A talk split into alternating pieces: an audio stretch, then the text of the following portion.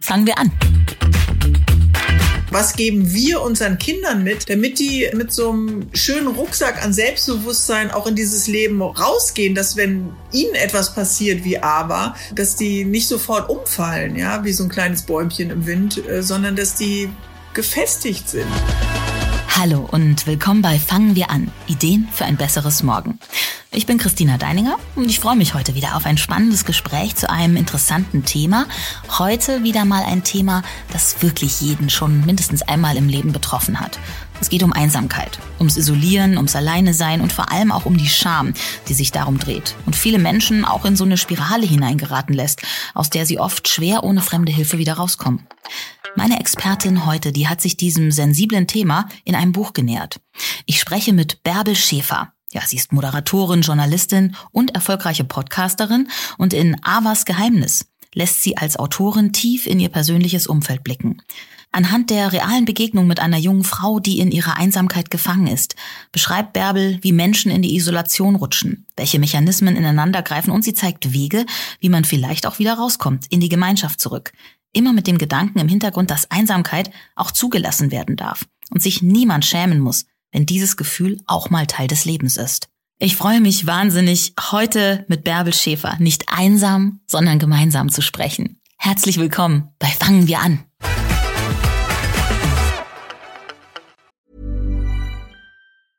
I'm Sandra, and I'm just the professional your small business was looking for. But you didn't hire me because you didn't use LinkedIn jobs. LinkedIn has professionals you can't find anywhere else, including those who aren't actively looking for a new job but might be open to the perfect role, like me.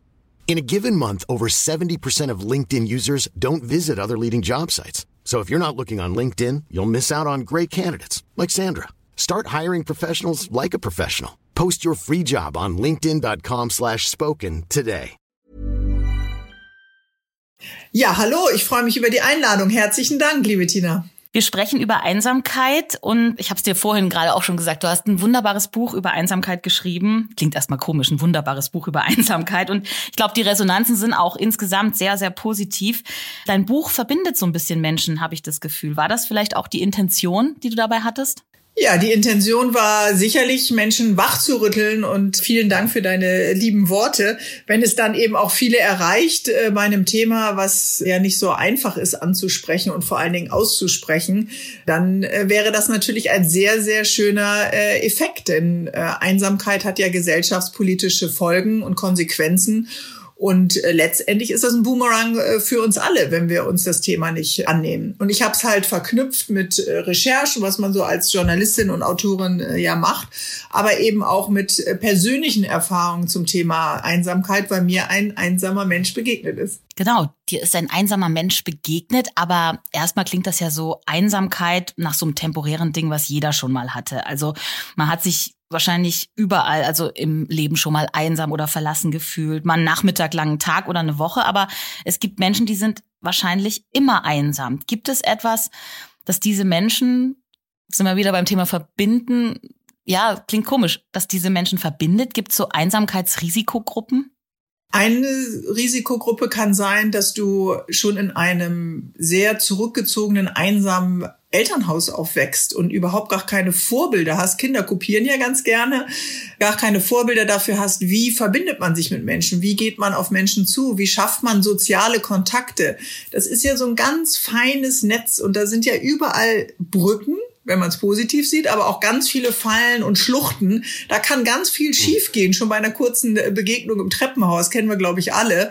Aber eben auch in Koordination mit Kollegen, in wie verhalte ich mich in Meetings, äh, im Freundeskreis, in der Familie. Wir sind ja in so vielen Gruppen in Kommunikation und das muss man üben. Und da wird man ja immer besser im Laufe des Alters hoffentlich oder immer grantiger ja, wenn man da wenig Vorbilder äh, hat, gibt es äh, wohl auch ein Transport von einer Generation in die nächste. Es kann aber auch etwas sein, dass du auf einem schmetterlingshauchdünnen äh, Selbstbewusstseinsgrund aufgewachsen äh, bist. Es kann auch sein, dass ein ganz großer Schicksalsschlag dazwischen kommt, der Tod eines geliebten Menschen. Es können äh, Zukunftspläne sein, die einfach nicht funktionieren und du kommst in so eine negative Abwärtsspirale. Also es gibt ganz, ganz viele Ansätze dafür eigentlich. Es gibt ja sogar ja, verlässliche Zahlen darüber, wie viele Menschen in Deutschland tatsächlich einsam sind. Du schreibst in deinem Buch darüber. Wie viele sind denn das? Also die offiziellen Zahlen äh, sind an die acht Millionen von Menschen, die sagen, ich bin oft oder immer einsam. Und Einsamkeit ist alterslos. Das ist wirklich jetzt keine Frage, sehen sich acht Millionen Rentner, die alle an irgendwelchen Parkbänken sitzen und Tauben oder Enten füttern. Äh, das ist ja lange Jahre das Klischee gewesen. Ganz im Gegenteil. Und das finde ich, äh, ehrlich gesagt, Tina, sehr berührend und auch so ein bisschen schockierend. Es sind die Jüngeren zwischen 20 und Anfang 40, die, die alles aufbauen, die mitten drin stehen, die die Flügel ausbreiten und eigentlich, äh, ja, sich auch das Netzwerk bauen dann für, für ein Leben. Und wir haben ja alle Netzwerke unserer Generation dann, ja, im Job sowieso, aber eben auch privat. Das sind viele und das äh, sind nur die offiziellen Zahlen, weil sozusagen äh, jemanden zu sehen, der, wir haben Zahlen über, keine Ahnung, vielleicht Abtreibung oder andere Themen, über Verkehrstote, aber wir haben eben keine Zahlen, dass jemand sagt, so, ich bin jetzt einsam. Gibt es denn eigentlich auch Menschen, die vielleicht gerne einsam sind? Oder meinst du, dass es immer mit einem traurigen Gefühl verbunden ist?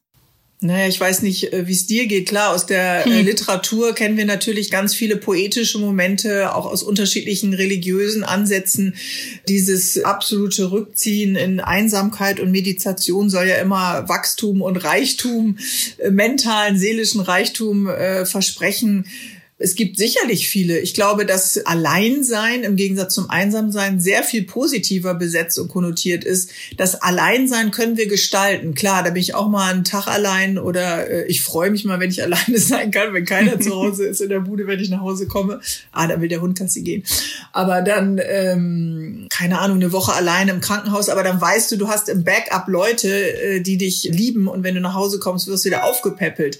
So, und das haben wir ja beim Einsamsein sein nicht. Einsam sein ist eher etwas Unfreiwilliges, etwas, was wir nicht gestalten können und häufig auch seelisch schmerzhaft.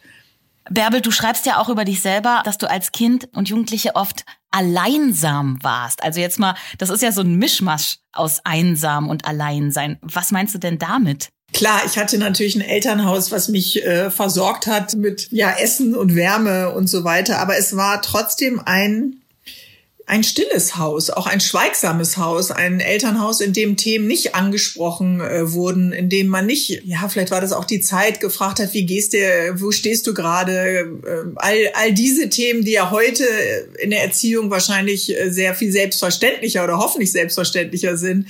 Es war die Zeit des Aufbaus, des sich selber ein Finanzpolster vielleicht äh, anzuschaffen und da war eigentlich manchmal gar keine Zeit. Der Schlüssel hing um den Hals, wir waren draußen und wenn die Eltern dann gepfiffen haben, kam man nach Hause oder hat bei jemand anders mit zu Armbrot gegessen. Aber es war nicht eine emotionale Nähe. Die Eltern meiner Mutter sind früh verstorben und die Familie meines Vaters war eher eine kühle Familie. Um Familie ja, geht's in dem Buch auch, aber jetzt will ich gleich mal auf die Person zu sprechen kommen, die die ähm, Hauptfigur bei dir ist, Ava diese Ava lässt du immer wieder auch selber zu Wort kommen in deinem Buch. Und es ist eine wahre Geschichte. Also es liest sich ähm, so intim und so persönlich, dass man es eigentlich gar nicht fassen kann.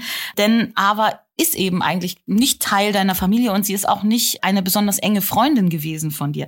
Wieso hat sie sich dir denn zum Thema Einsamkeit, zu ihrer Einsamkeit so geöffnet? Das ist eigentlich unglaublich, wenn man das liest. Also sie schreibt ja mir an einer Stelle, dass ich sowas wie ihr Tagebuch bin, oder das war meine Vermutung. Wir haben auch drüber gesprochen. Und dass wenn dieses, ja, diese, dieser Topf überläuft, bin ich auch noch der Schwamm, der all das, was überläuft, mit aufsaugt. Und manchmal ist es ja leichter, dass man jemandem etwas erzählt, mit dem man gar nicht so verstrickt ist, wie mit äh, den eigenen Geschwistern oder den Eltern oder langjährigen Freundinnen, Partner, Partnerinnen. Und ich kannte sie, also es ist nicht so, dass wir uns ganz fremd waren, äh, aus der Zeit in Köln, als ich äh, jeden Tag Daily Shows äh, produziert habe.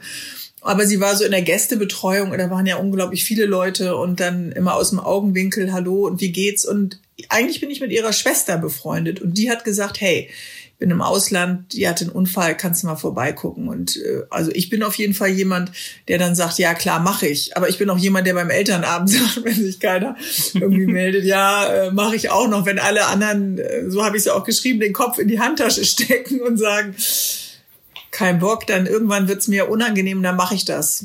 Ich bin ja wahrscheinlich einfach nicht weggelaufen und habe mir gemerkt äh, in so diffusen Sprenklern, dass da irgendwas mit ihr nicht stimmt. Und ich konnte mir nicht erklären, was das war. Und ehrlich gesagt war ich dann auch ein bisschen neugierig und wollte wissen, was ist denn hinter dieser rauen, abweisenden Fassade? Denn unser erstes Treffen war ja nun alles andere als geschmeidig. Da ist es mit uns beiden netter.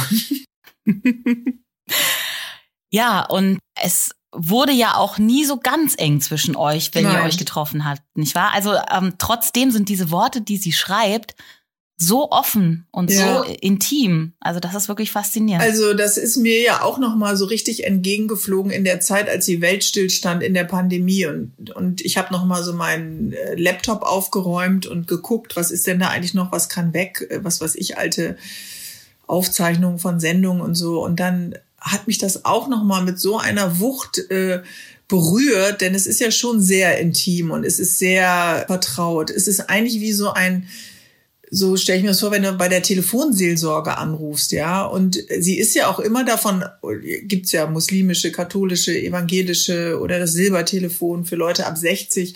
Aber ja, sie hat mir auch das Vertrauen geschenkt, dass es unter uns bleibt. Und das war ein, ein unausgesprochener Deal zwischen uns beiden. Und das berührt mich ehrlich gesagt noch äh, heute. Natürlich habe ich jetzt mit ihr abgesprochen. ich wollte gerade sagen. Ich habe Also schon so gesehen auf deiner Stirn, dass du das gleich fragen willst. schon so die Frage sich schon so aufgebaut. Nein, nein, das weiß sie natürlich, aber sie will trotzdem und der Name ist ja auch geändert und die Jahre sind ein bisschen in den Zeiten dann verschoben. Das ist schon abgesprochen. Ja, Stichwort intime Einblicke. Sind ja nicht nur Einblicke in Avas Leben in deinem Buch, sondern auch in dein Leben. Ja, man kennt dich. Du bist Moderatorin, Journalistin, Podcasterin, ja. Ähm, du bist kommunikativ, triffst auf viele Menschen. Da denkt man natürlich, Bärbel Schäfer ist alles andere als einsam, aber du hast ganz schöne Einblicke auch in intime Momente zu Hause in der Familie auch mit deinem Mann, mit Michelle Friedmann. Da gibt es äh, ein ganz berührendes Gespräch zwischen dir und Michelle zu dem Thema. Ja, wir sind zusammen und glücklich, aber wir sind ab und zu auch mal einsam.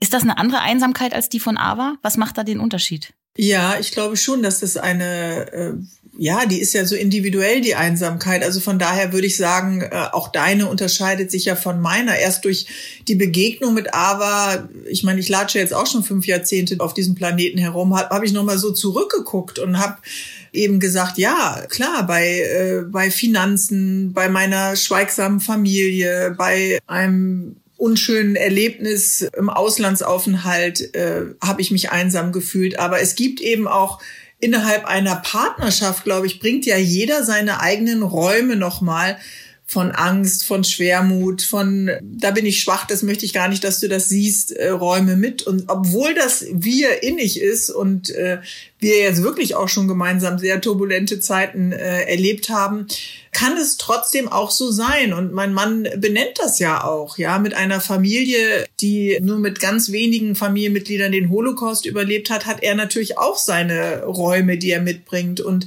ich glaube, man kann sich berühren und man kann sich trösten und man kann hoffentlich, und ich glaube, dann ist man weniger einsam, auch jemanden mitnehmen in diese Räume. Und das ist mir eigentlich erst in dieser Beziehung gelungen. Und das ist mir auch nochmal beim Schreiben so bewusst äh, geworden, zu wissen, ich bin nicht allein, weil ich als Beispiel ich, mein Mann, äh, das eben auch zeigen kann. Ich betrete die Liebe alleine, aber er weiß, dass sie da sind. Das macht mich zum Beispiel weniger einsam. Und natürlich diese Aufbruchsjahre, ja, nach der Teenager, Abi, Studentenzeit, wer wird man sein? Wer werden wir sein mit unseren Sehnsüchten? Kommt man irgendwo mal an, da bist du ja völlig randommäßig, läufst du da ja über Deich oder äh, auch in den ersten Jobs.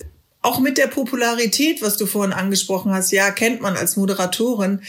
Also plötzlich öffentlich zu sein für jemand, der eigentlich schüchtern ist, ist äh, sehr äh, schockierend und macht dich ja auch einsam, wenn alle dich kennen oder meinen zu kennen und du kennst die ja gar nicht oder ich kenne die dann ja gar nicht.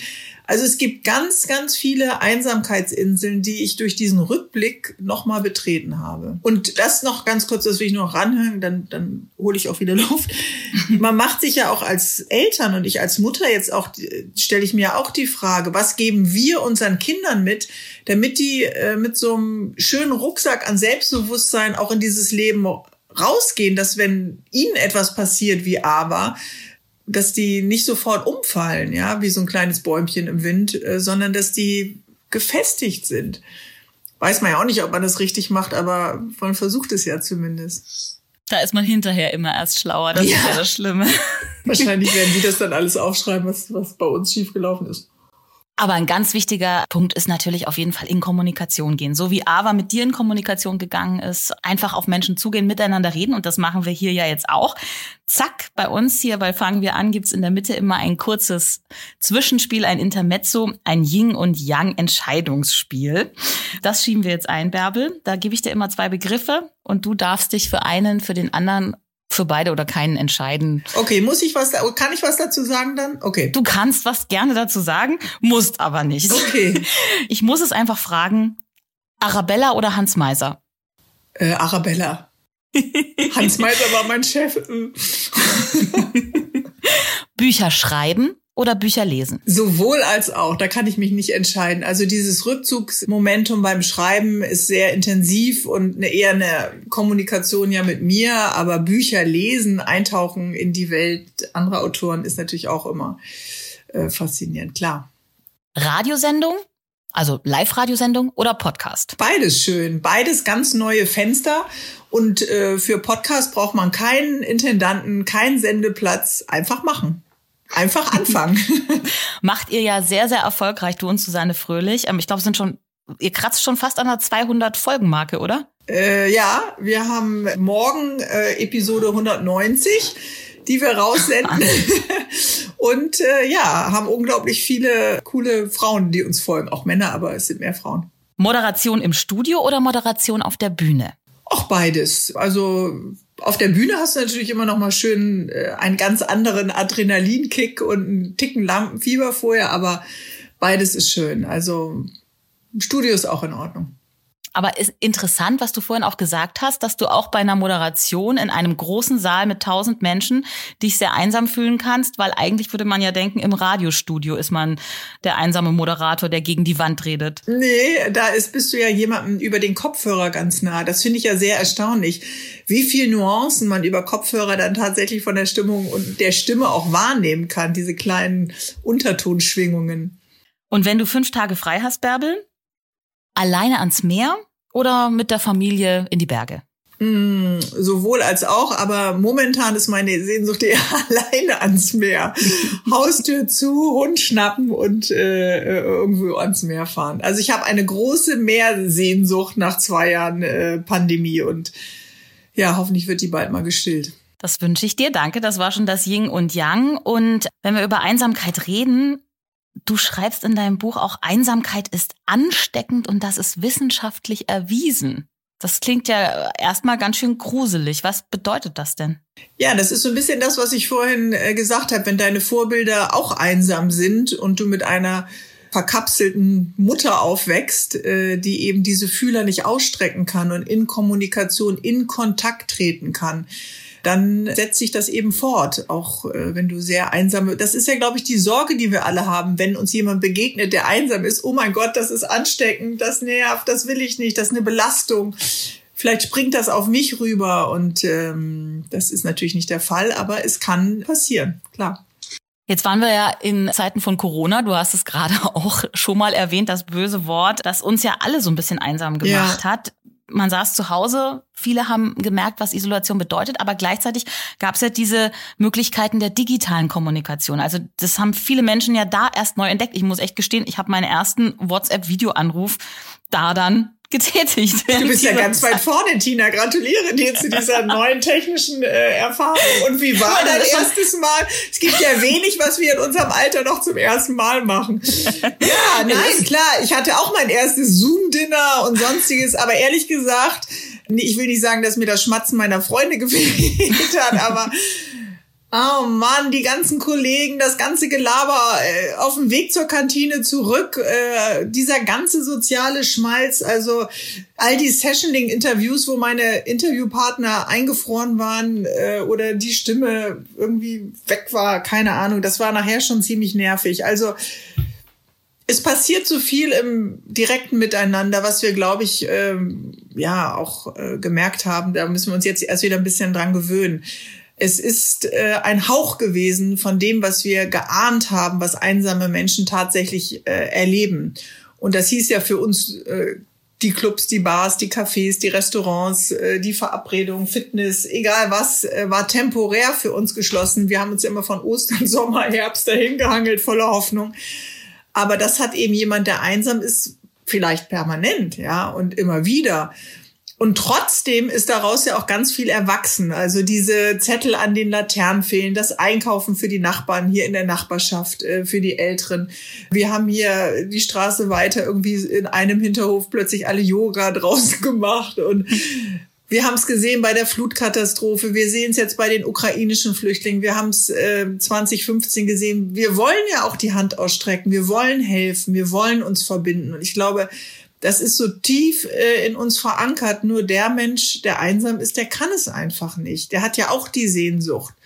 Und das schreibt aber ja auch immer wieder. Sie will es ja und gleichzeitig schafft sie es nicht. Und du schreibst ja auch, eigentlich müsste da die Gesellschaft und auch die Politik viel mehr dagegen tun, mhm. dass es überhaupt so weit kommt, dass Menschen so in die Isolation abrutschen. Und in Großbritannien gibt es schon seit vor der Pandemie ein Einsamkeitsministerium. Ja. Das war mir wirklich neu. Kannst du vielleicht kurz mal erklären? 2018 haben natürlich auch viele Engländer genauso geschmunzelt wie du jetzt. Und mit Beginn der Pandemie war das fette Grinsen im Gesicht, aber dann tatsächlich weg zu merken, uns geht Potenzial verloren an äh, Wissen, an Kreativität bei all den Menschen, die sich verkapseln. Uns steigen die Kosten im Gesundheitswesen, denn Einsamkeit äh, hat ja auch gesundheitliche Folgen. Also bei Jugendlichen ist das nach äh, Verkehrsunfällen und nach psychischen Krankheiten die zweithäufigste äh, Todesursache. Der Cortisolspiegel steigt, dein Blutdruck steigt, äh, Herzinfarkt, äh, Schlaganfallrisiko, Diabetes, all diese Dinge. Also äh, ich glaube, eine Gesellschaft ist gut daran, Anlaufstellen zu bieten. England macht das mit einem Ministerium. Wir haben auch zum Thema Altersfragen und so weiter auch so Subministerien äh, dazu, auch Ansprechpartner. Aber eigentlich hat es unsere Regierung eher auf die kommunale Ebene delegiert. Also da gibt's ja Jugendzentren, Seniorenzentren, war natürlich alles zu jetzt in der Pandemie. Und jahrelang vorher wurde daran auch häufig gespart. Und davor äh, kann man nur warnen. Davon kann man nur warnen. Über acht Millionen Menschen sind einsam in Deutschland, hast du gesagt. Wir haben vorhin schon mal drüber geredet, hm, ob diese Einsamkeit immer traurig ist. Aber ähm, Ava schreibt ja auch oder stellt einige Fragen in dem Buch, ob die Einsamkeit oder das Alleinsein vielleicht auch der Nährboden für was Schönes sein kann. Also das ähm, fand ich einen ganz interessanten Gedanken. Kann diese Einsamkeit, die ja bei vielen auch ein Schutzmechanismus ist, vielleicht doch auch was Gutes bewirken? Kann man die Frage so stellen? Ja, das kann man. Äh, man kann ja darüber nachdenken. Also das kann ja auch jeder Hörer und Hörerin, die uns jetzt zuhören, sich das auch selber mal fragen. Ich denke schon, dass ein selbstgewählter Rückzug für einen begrenzten Zeitraum, ob du jetzt äh, Fasten oder Fastenwandern machst oder äh, dich im November an die Nordsee begibst oder sonst was, um deinen eigenen inneren Stimmen mal wieder zu hören. Wir sind ja oft so zugeballert, permanent äh, haben wir irgendwelche Bilder auf dem Handy und Geschichten und TikTok und äh, was weiß ich alles und alles wird von uns bewertet und angeschaut und das mal zu reinigen kann ja glaube ich mal ganz gut sein. Nur wenn es unfreiwillig ist und die innere Mauer so hoch wird, dass du wie so ein NATO-Stacheldraht dir aufbaust und schon die Außenwelt ganz anders beurteilst, sie sehr viel negativer siehst oder sie negativ beurteilst oder glaubst, die Menschen wollen dir nichts Gutes, sondern per se schon was Schlechtes, du Angst hast, dich zu verbinden und in das, was wir Leben und Liebe nennen, eben reinzustürzen, dann wird's, glaube ich, äh, schlimm. Klar, jede Begegnung, ob das jetzt in einer Freundschaft ist, also in einer offenen, intensiven Freundschaft, in einer intimen Beziehung, du hast immer Kritik, du hast immer Kompromiss, du hast immer nervige Reibereien. Wissen wir ja, äh, ist ja auch nicht alles super, wenn man in der Beziehung ist gibt natürlich auch ganz viele tolle Momente. Einsamkeit hat viele Gesichter und Einsamkeit ist auch was Subjektives. Also wenn man mal die Definition googelt, dann kommt auch so, es ist ähm, ein subjektiv empfundenes Gefühl der Isolation, ja. Zwischen den ja. Kontakten, den du hast und denen, denen du gerne hättest, diese Diskrepanz. Mhm. Ja, und da bei Ava war es ja so in deinem Buch, dass sie sich dir geöffnet hat und klar gesagt hat, ich bin einsam und diese Einsamkeit dir beschrieben hat, aber ja, woran merke ich denn, ob ein Mensch überhaupt einsam ist. Also man kennt ja viele Menschen, vielleicht so flüchtig, wo man sich denkt, ob der wohl einsam ist, aber so genau weiß ich es ja nicht. Ja, plötzlich denkt man das. Und die Aufgabe, äh, die man sich damit dann stellt, ist ganz schön schwer. Weil wenn du jetzt ein Gipsbein hättest oder irgendwie einen Kopfverband, dann würde ich dich natürlich fragen, was ist da denn los?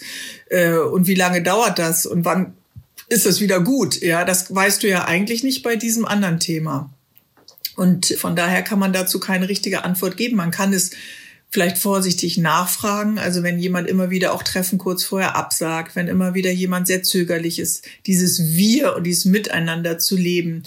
Wenn äh, ja es Feiertage gibt, ich meine an den hohen Feiertagen haben, sind wir da vielleicht schon mal sensibilisiert für die alleinstehende Tante und die gerade frisch getrennte Cousine und den Cousin da sind wir etwas sensibler, aber vielleicht sollten wir das manchmal auch im Alltag sein. Und dieses Komm mal mit, äh, ich koche jetzt, komm heute Abend vorbei, geht ja eigentlich jetzt erst wieder.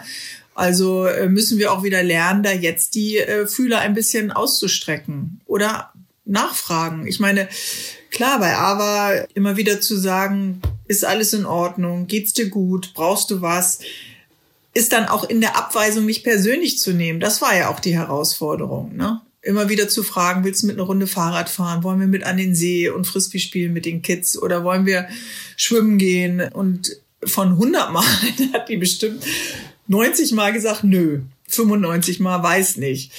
Ja, das ist äh, schwierig, weil wir Mechanismen haben, es auch zu verdecken. Es ist unglaublich schambesetzt. Du hast ja immer das Gefühl, es ist ein individuelles Scheitern. Mit dir stimmt was nicht. Du funktionierst nicht. Sie schreibt ja auch, oder du schreibst, sie will sich niemanden zumuten. Also das ist praktisch diese Angst, dass man ähm, so wie man ist, in dem Fall einsam, ein unangenehmer Zeitgenosse ja, ist. Du genügst nicht für das Gespräch, du bist äh, kein spannendes Gegenüber vielleicht und dein Selbstwertgefühl ist sowieso unter der Teppichnarbe und, oder unterm Parkett oder unterm Laminat, also je nachdem, was du dann da liegen hast. Das ist furchtbar, das Vertrauen da wieder aufzubauen, das äh, braucht einfach Zeit und wir, die wir so kommunikationserfahren sind, haben da natürlich ein ganz, ganz anderes Tempo als die, die da eben auf diesem schwankenden Grund stehen. Und das hat ja auch einen Anlass bei Ava.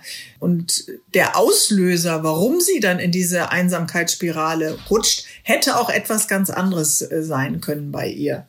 Das wollen wir jetzt nicht spoilern. Nein. Denn ich kann wirklich jedem nur raten, dieses wunderbare Buch, diese wunderbare Geschichte mal zu lesen. Aber man kann so viel verraten, dass Ava durchaus eine Entwicklung durchmacht zum Ende.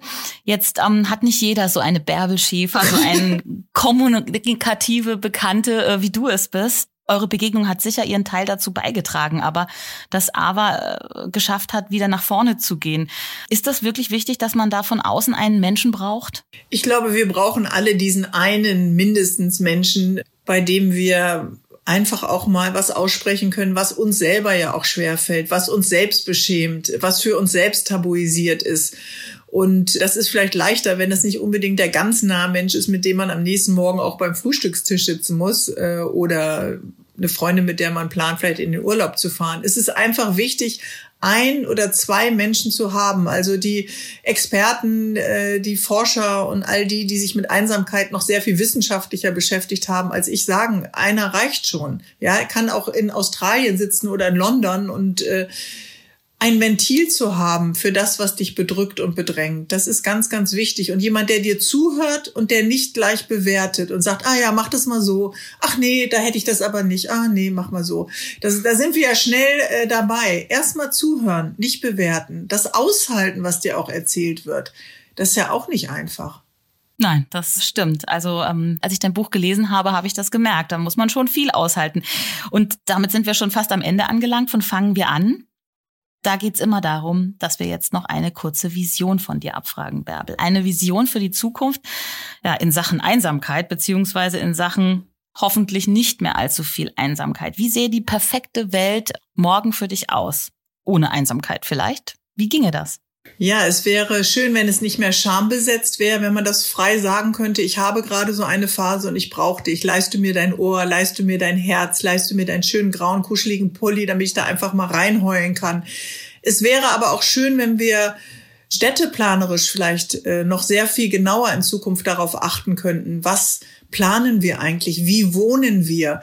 Wo gibt es Kontaktmöglichkeiten? Immer nur der eine äh, Hauseingang und dann gehen alle Wohnungen ab oder äh, müssen wir viel mehr auf Gemeinschaftsräume, Gemeinschaftsplätze, Orte der Begegnung dann tatsächlich äh, achten?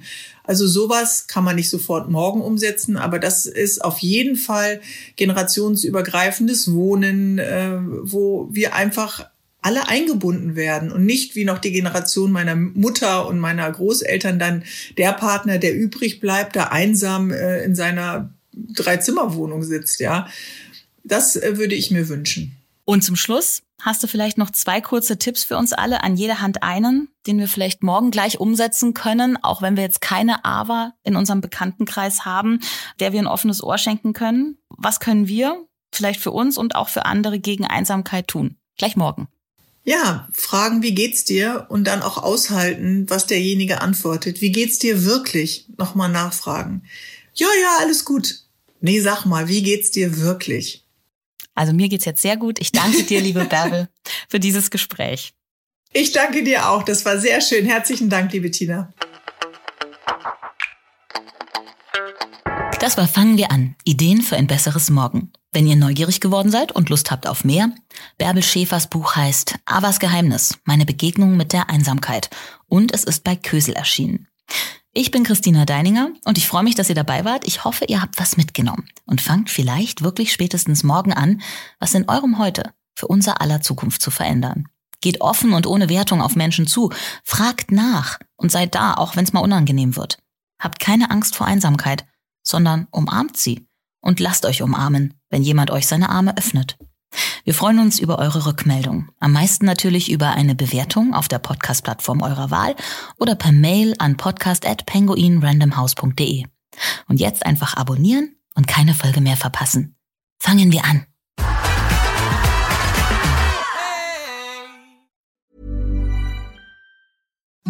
Imagine the softest sheets you've ever felt. Now imagine them getting even softer over time. That's what you'll feel with Bowl and Branch's organic cotton sheets. In a recent customer survey, 96% replied that Bowl and Branch sheets get softer with every wash. Start getting your best night's sleep in these sheets that get softer and softer for years to come. Try their sheets with a 30-night guarantee. Plus, get 15% off your first order at bowlandbranch.com. Code BUTTERY. Exclusions apply. See site for details.